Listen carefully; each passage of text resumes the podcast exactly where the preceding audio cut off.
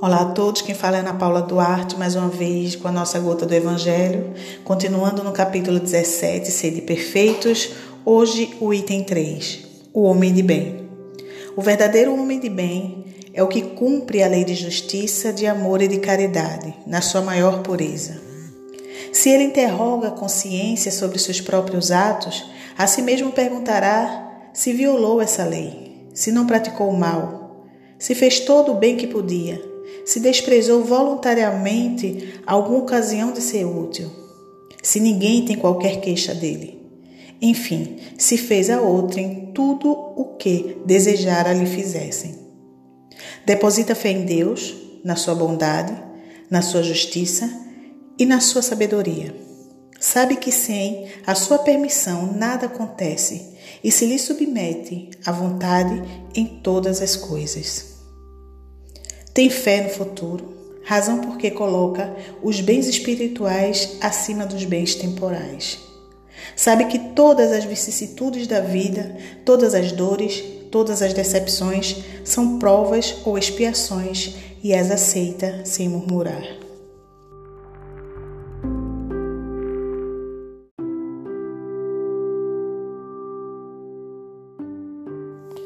Possuído do sentimento de caridade e de amor ao próximo, faz o bem pelo bem, sem esperar paga alguma.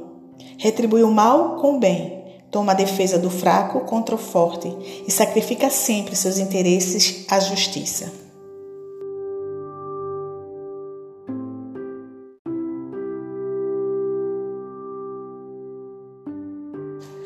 Encontra satisfação nos benefícios que espalha, nos serviços que presta, no fazer ditosos aos outros nas lágrimas que enxuga, nas consolações que prodigaliza aos aflitos. Seu primeiro impulso é para pensar nos outros, antes de pensar em si. É para cuidar dos interesses dos outros, antes dos seus próprios interesses. O egoísta, ao contrário, calcula os proventos e as perdas decorrentes de toda ação generosa. O homem de bem é bom, humano e benevolente para com todos sem distinção de raças nem de crenças, porque em todos os homens vê irmãos seus. Respeita nos outros todas as convicções sinceras e não lança anatema aos que, como ele, não pensam.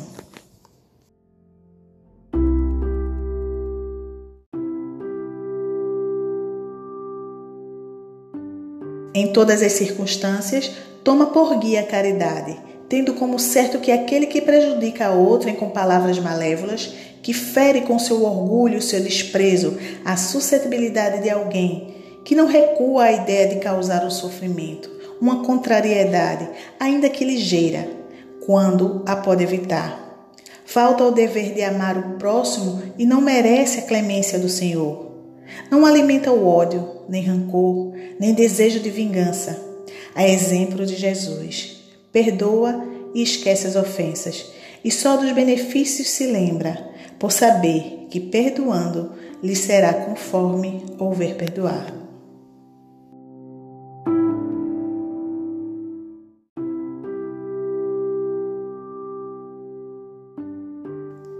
É indulgente para as fraquezas alheias, porque sabe que também necessita de indulgência e tem presente esta sentença do Cristo: atire-lhe a primeira pedra aquele que se achar sem pecado.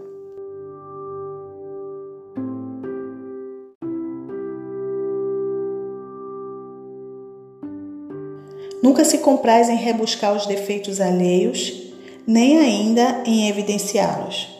Se a isso se vê obrigado, procura sempre o bem que possa atenuar o mal. Estuda suas próprias imperfeições e trabalha incessantemente em combatê-las. Todos os esforços emprega para poder dizer, no dia seguinte, que alguma coisa traz em si de melhor do que na véspera.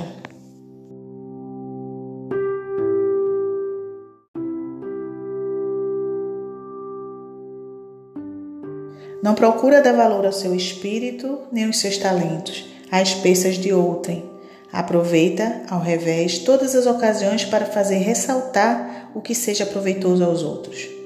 Não se envaidece da sua riqueza, nem de suas vantagens pessoais, para saber que tudo o que lhe foi dado pode ser lhe tirado.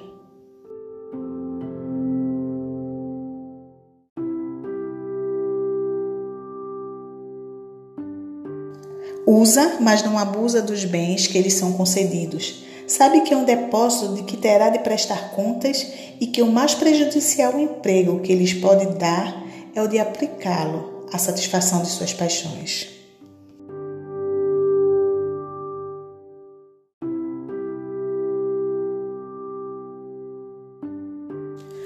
Se a ordem social colocou sob o seu mando outros homens, trata-os com bondade e benevolência, porque são seus iguais perante Deus.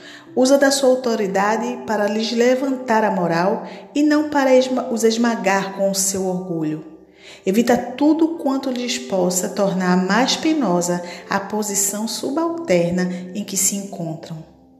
O subordinado, de sua parte, compreende os deveres da posição que o ocupa e se empenha em cumpri-los conscienciosamente.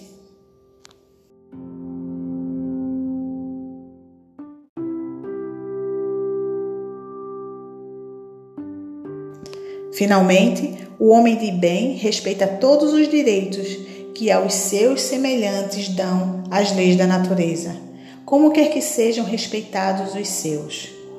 Não ficam assim enumeradas todas as qualidades que distinguem o homem de bem, mas aquele que se esforce para possuir as que acabamos de mencionar no caminho se acha que a todas as demais conduz.